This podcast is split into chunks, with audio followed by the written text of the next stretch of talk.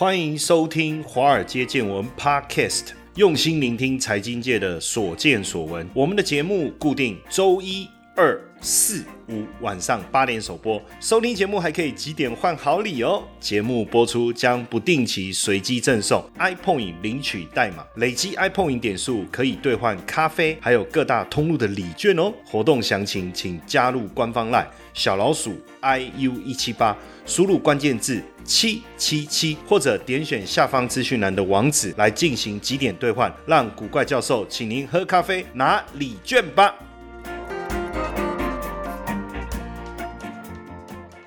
好，各位同学们，大家好，大家晚安哦，事业顺利，恭喜发财，还没啦哈，但是快要了。我觉得之后几天我应该来放一下叮叮当，叮叮当，铃声响叮当，对不对？因为圣诞节的气氛氛围已经来了哈，氛围已经来了，这个大家也开始感受到这个圣诞节啊，新年的这个氛围了，对不对哈？当然，我觉得更重要的事情是，最近在我们的这个呃赖的社群哦，有同学问了一些问题，所以我。想说，我透过今天的一个节目呢，呃，先顺便来回答大家哈。那这个赖社群，如果大家还没有加入的，还没有加入，我们赖社群都是免费的，要跟大家交流的。那因为很多人加入了那种，哎，我跟你讲真的哈，最近连脸书又有人来冒用我们的名名号了哈。这个我们的小编群说，老师，哎，我们什么时候又开了这个脸书？我说什么脸书？你看，哎，真的，哎，那个图像是我，哎，连那个 banner，他他描述的怎么都跟我们一样，和我们有开。这个脸书吗？我说没有啊，诶，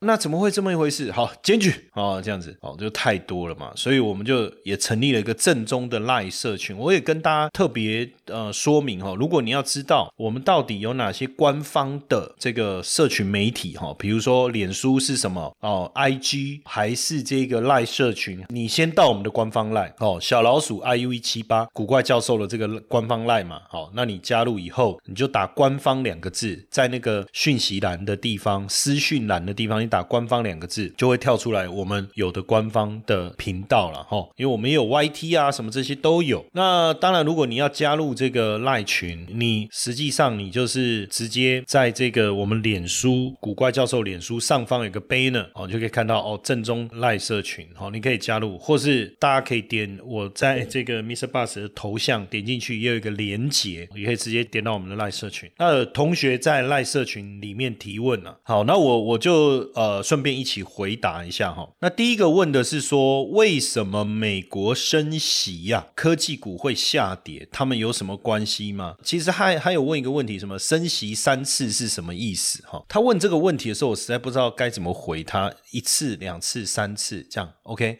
One, two, three，三次不就三次吗？什么叫三次是什么意思？三次就是比两次多一次，比四次少一次叫三次啊。所以我要怎么去解释呢？三就是把我们的手指头搬一根、两根、三根出来叫三，其实就是明年有可能升息三次。哎，对，还是没回答嘛？就调高联邦基费方瑞哈，就是基准利率调高三次，那一次会调多少？不一定，可能调零点二五，那三次。就总共调零点七五，那如果一次调零点五，三次就调一点五，但是不太可能啊，因为三次一口气调到一点五确实是蛮多，但这个很难说，这个我们现在也没有办法跟各位 guarantee 说哦一定是怎么调，但是调三次就是会有三次啊，比如说可能哦五月来调一次，九月一次，十二月一次，诸如此类的，这叫升息三次的意思哈。那当然，为什么升息三次会导致美股出现比较大的一个修？尤其是科技股哈，呃，大家就想一下哈，牵扯到几个原因呢？第一个就是说，利率调高对于投机来讲，成本会提高嘛，因为你的借贷成本、你的杠杆的成本会提高嘛，所以我们可以讲说，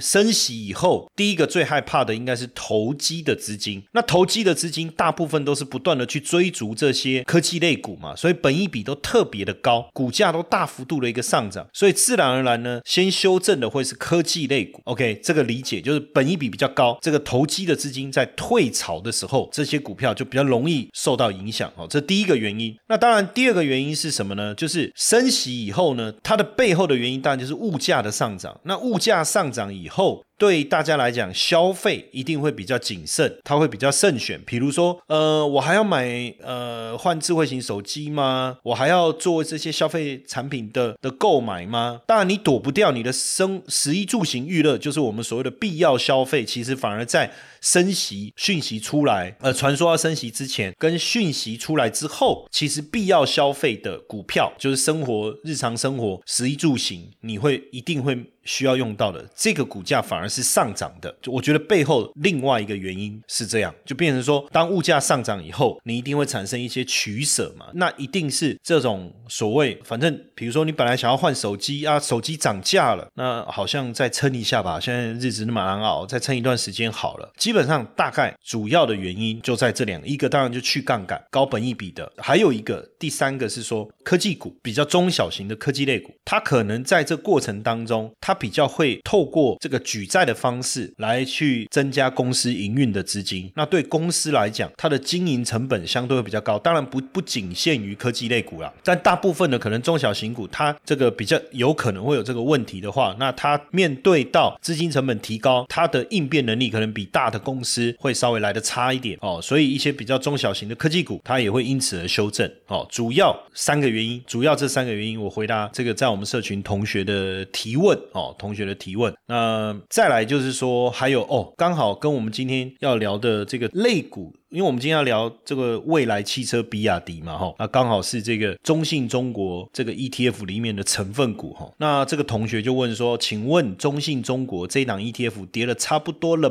吧？哦，那我相信他心里面应该是问这个吧，应该是不是很开心呢？哈，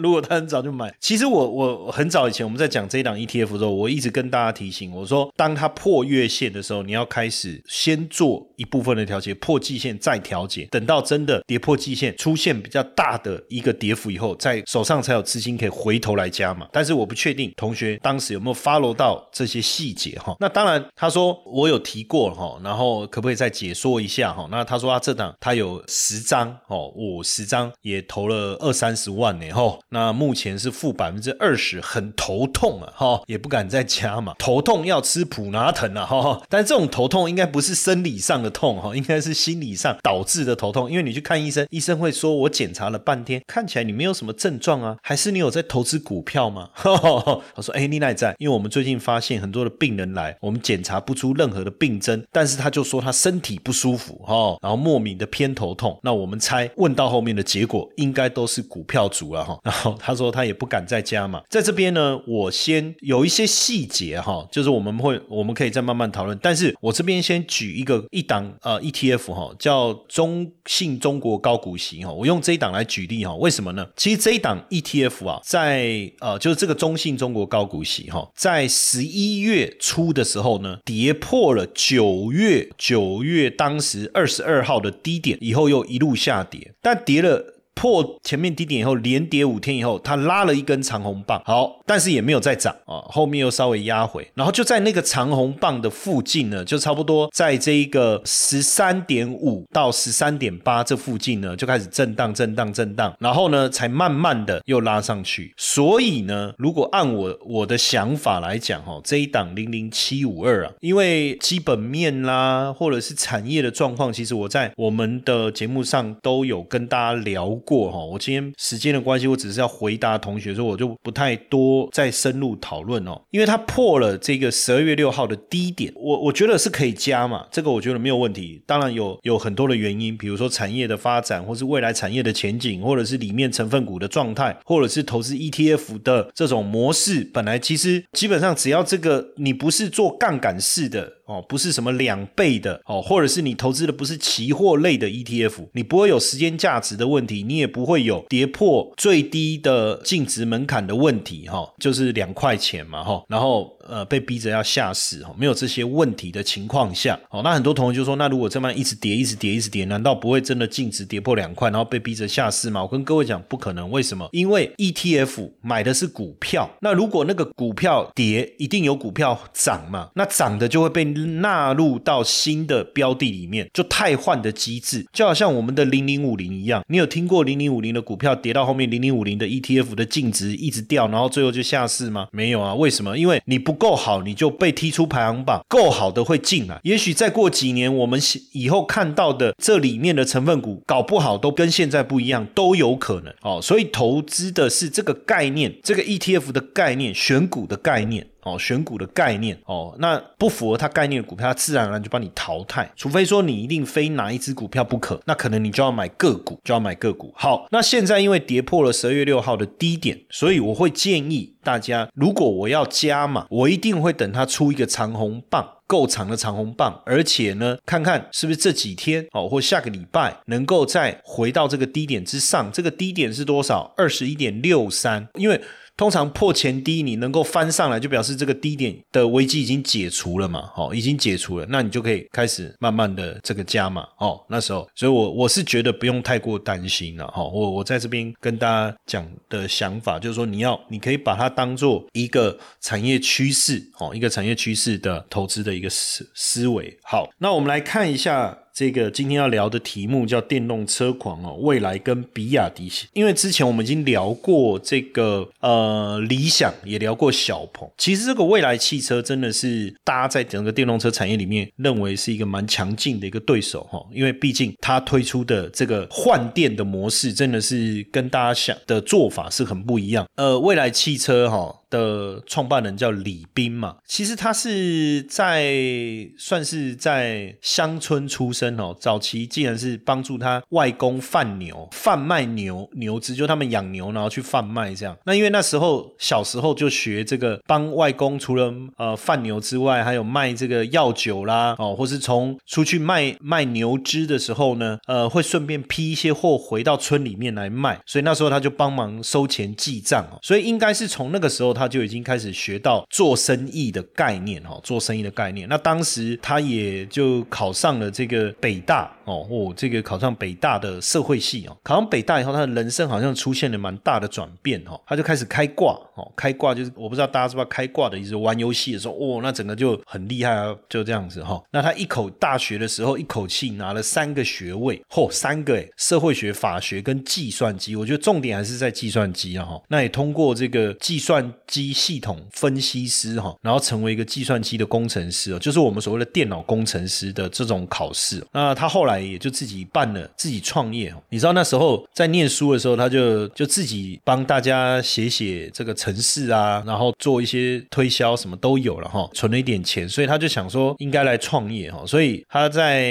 一九九六年的时候呢，创办一家北京南极科技公司哦，就是租美国的伺服器。这个在早期我蛮多朋朋友在做这个就挺有趣的，就是你租伺服器，然后帮人家注册你的 domain name 嘛，哈，然后租一些网络空间，这样你在一九九六年，他一个月就可以赚几十万人民币哦，真的是不简单哦，不简单。那当然后来这个他又开了另外一家，跟他的学长合开一家叫科文书院。那这个科文书院，你知道现？呃，后来就是一个非常有名的网站，叫当当网。我不知道大家知不知道当当网？哎，我在二零一二年出版的《神奇五四三选股法》跟二零一三年出版的《神奇五四三操盘法》这两本书在当当网也找得到，哈，就是就是网网络卖书的啦，有点像我们的博客来，哦，有点像我们的博客来。不过后来他离开，哦，当然就比较可惜，所以后来他又跟这个另外一个学长创办了一个汽车网站，叫易车电子商务。但是创业没多久，哈，呃。呃，虽然拿到一千万的投资哈，而且流量每天有一百万的访问量，可是因为两千年遇到这个科技泡沫化啊，所以当时这个公司就也几乎快撑不下去了哈。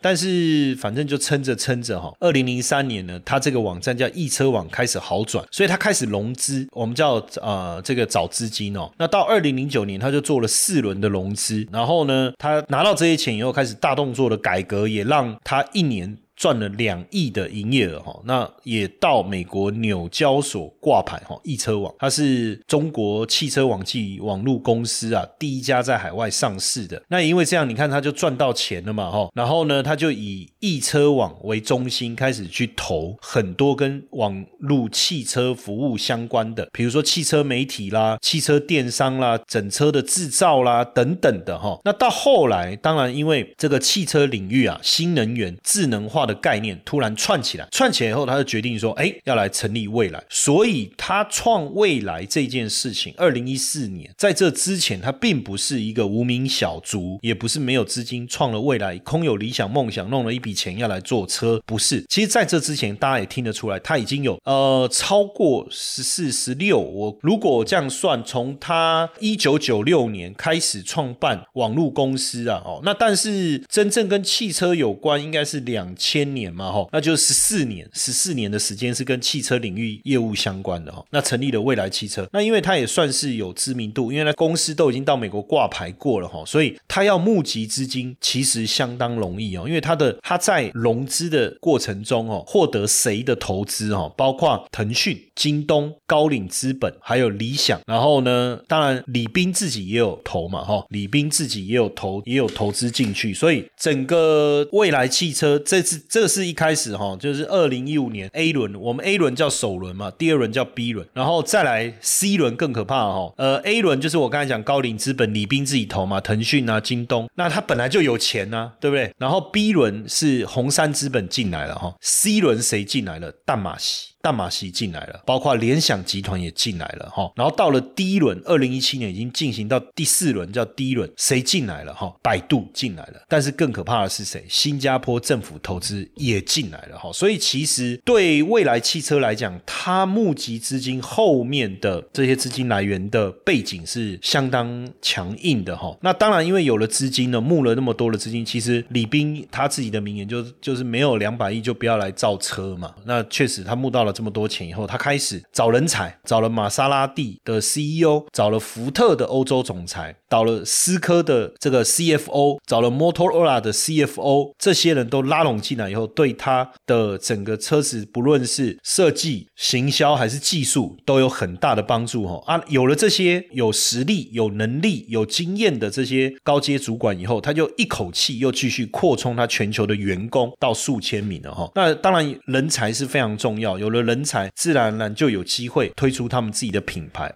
Merry Christmas and Happy New Year! Hello，各位粉丝，又即将迎接新的一年了。二零二一年，感谢各位一路的陪伴。二零二二年也要继续对我们不离不弃哦。嘿嘿，在这边我们先送上迎新礼物给大家。现在只要到古怪教授脸书的粉丝页，找到圣诞跨年迎新礼暖心送贴文，按赞留言即可获得抽奖机会。公开分享贴文，还可以额外获得三百点的 iPhone 点数哦。快到古怪教授脸书粉丝页，看我们。我们一起迎接新人吧！再一次跟大家祝福，Merry Christmas and Happy New Year！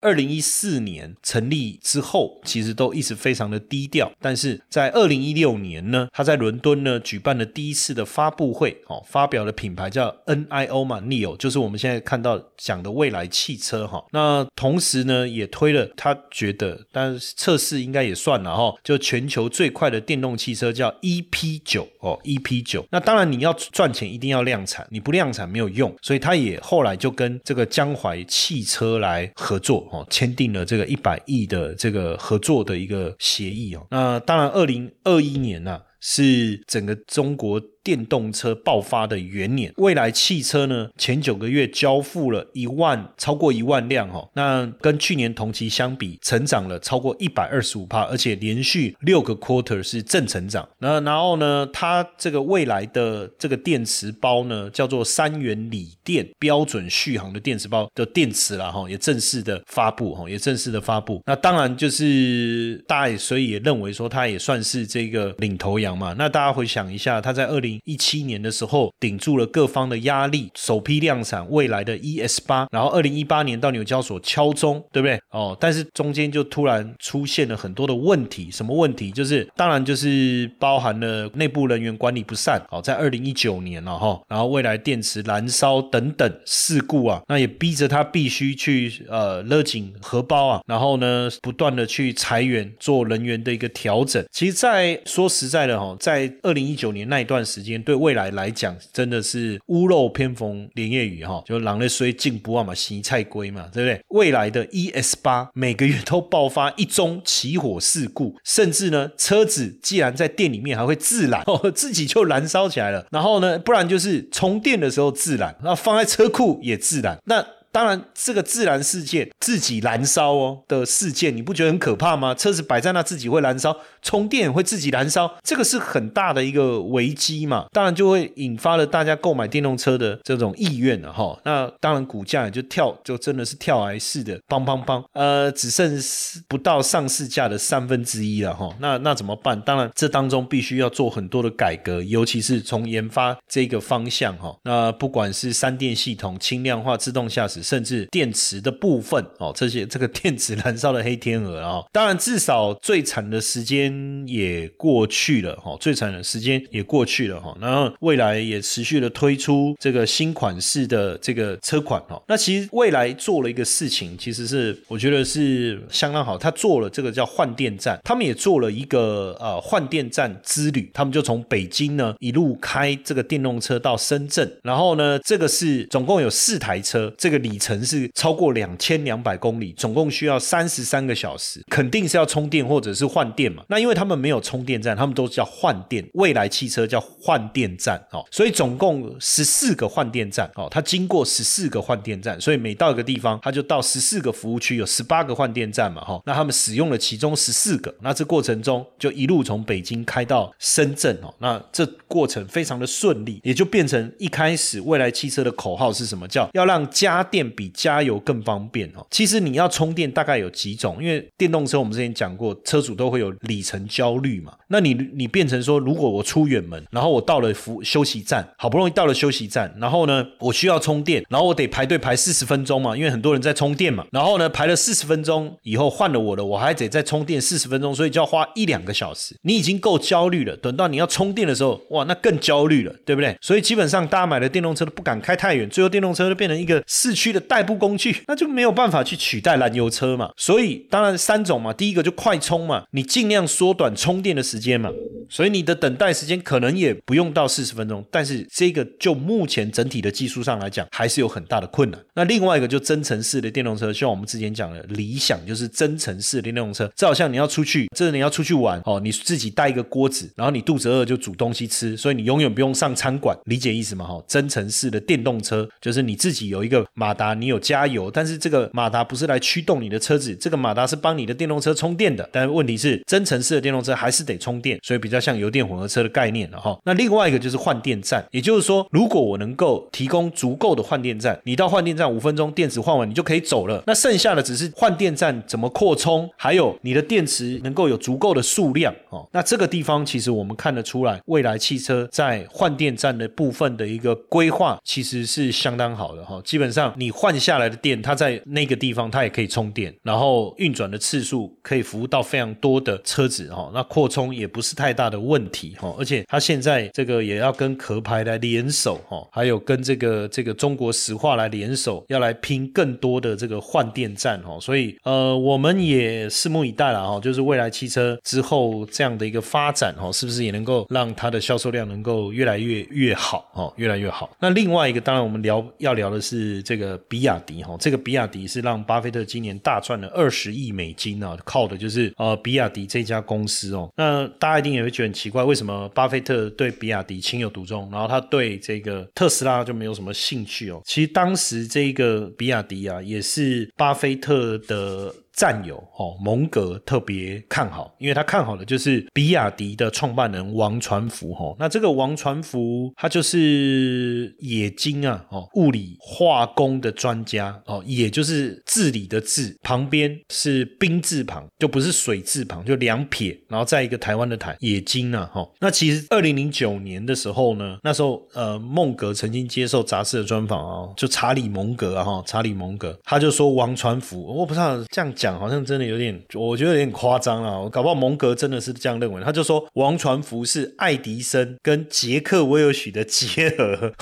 看这个，就他有爱迪生解决技术问题的能力，又有像威尔许呢有实际执行的能力。就爱迪生很能解决问题，可他没有办法实际执行嘛。那威尔许也许在技术解决技术问题不是这么擅长，但是他执行力很强。他说这两个人的结合，他说王传福啊哈，那当然王传福很了解。呃化学，很了解电池，很了解怎么样来跟动力之间、跟车子性能表现之间的结合。当然，这个是不是也因为这样，所以给他这么高的评价了？哦，那当然，这个比亚迪的这个市值不断的一个成长，哦，也拿到了全球车企市值的第三哦，第一特斯拉，第二这个丰田嘛，哦，现在第三名就是比亚迪哈。那本来是被这个 Rivian 追上，Rivian 股价稍微修正一下它的市值，反正就那里排来排去了哈。那当然，这个呃，王传福其实也有特别谈到，就是中国的这个电动车的产品已经从性能跟成本方面超越了传统燃油车哈，所以预计今年哈，就是二零二一年，整个销量有机会突破三百三十万台。那到明年，可能渗透率可以高达百分之三十五，也就是说，一百台卖出去的车子当中，会有三十五台会是电动车哦。这渗透率越高，代表在路上你看到电动车的的数量就越大了哈。那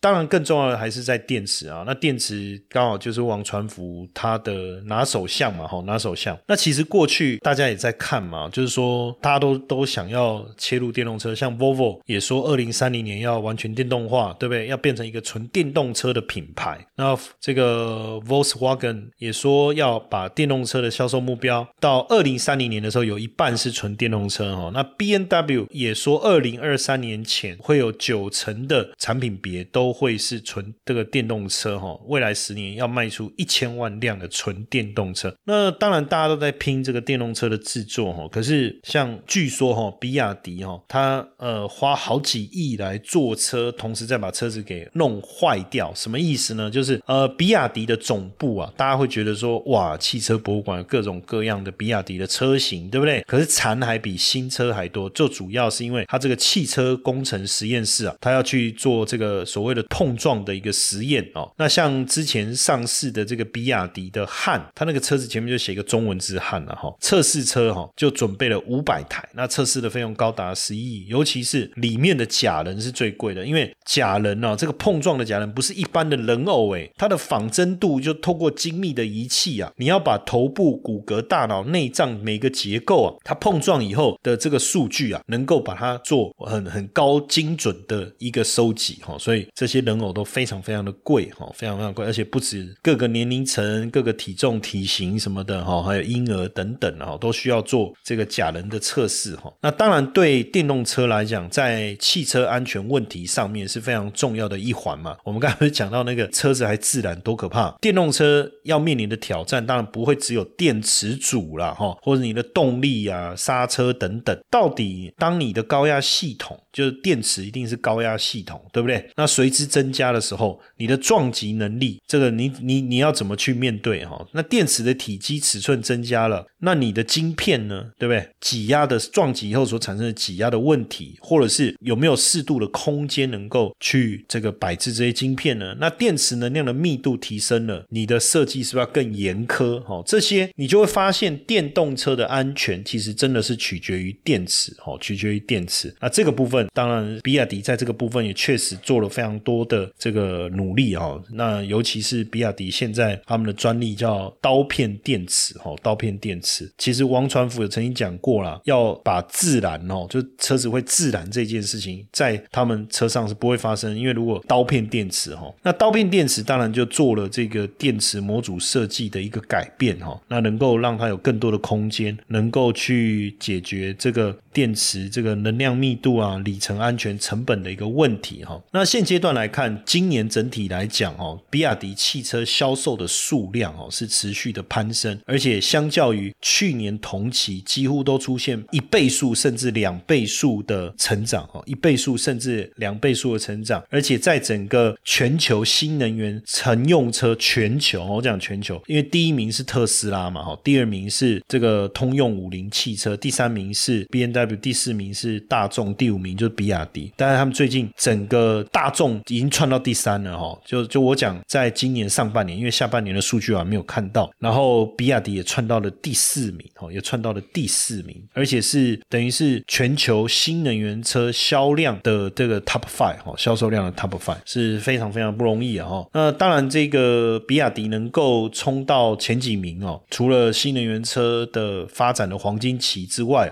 比亚迪本身的战略、技术还有研发上的一个优势啊，也让它进一步能够在全球新能源的这个乘车市场有这么好的一个发展哦。那当然，因为呃新能源车啊哈的一个发展的一个速度是越来越快哈，是越来越快，所以也确实让比亚迪能够市场也能够快速的扩张哈。那当然，我们如果要投电动车，那你可以选择单一个股哦，不论是你喜欢是比亚迪，还是未来汽车，还是这个理想，还是小鹏，都可以。那或者是说。你可以去呃投整个有纳入这个电动车相关的 ETF 哈，那像比如说中信中国五十，它追踪的是新经济五十指数嘛，那因为新经济五十指数里面就有纳入这些电动车的股票哦，包含了这个理想、小鹏哦，还有包括未来。包括这个这个比亚迪，那也有这个汽车的吉利汽车，还有长城汽车哦。那吉利汽车其实就是我们刚才讲的 Volvo，Volvo 不是要全面电动车化吗？那所以吉利汽车，因为它已经并购了这个 Volvo 汽车，哈，所以这等于你你你想要投资 Volvo，你就。你就投资吉利汽车就可以了啊，还有包括长城汽车等等哦，所以这个新经济五十指数里面呢，也有非常高比例的这个中国电动车的这个产业啊，几个比较知名的品牌在里面。所以如果你对个股有兴趣，你可以透过这个啊，比如说付委托的方式，或是透过一些网络券商，好直接去申购个别的股票哈，或者是透过像呃中信中国五十这样的 ETF，直接因为它是 follow 新经济五十嘛，里面就有这些电动。车的成分股哦，你也可以透过这种方式，那也提供大家学习啦哈，就是说你怎么样慢慢的去 follow 这些市场的一些讯息哈。嘿，各位铁粉们，如果喜欢华尔街见闻，请大家多多按下分享键，让更多人能听到我们用心制作的节目。你们的一个小动作是支持我们节目持续下去的原动力哦，快去分享吧。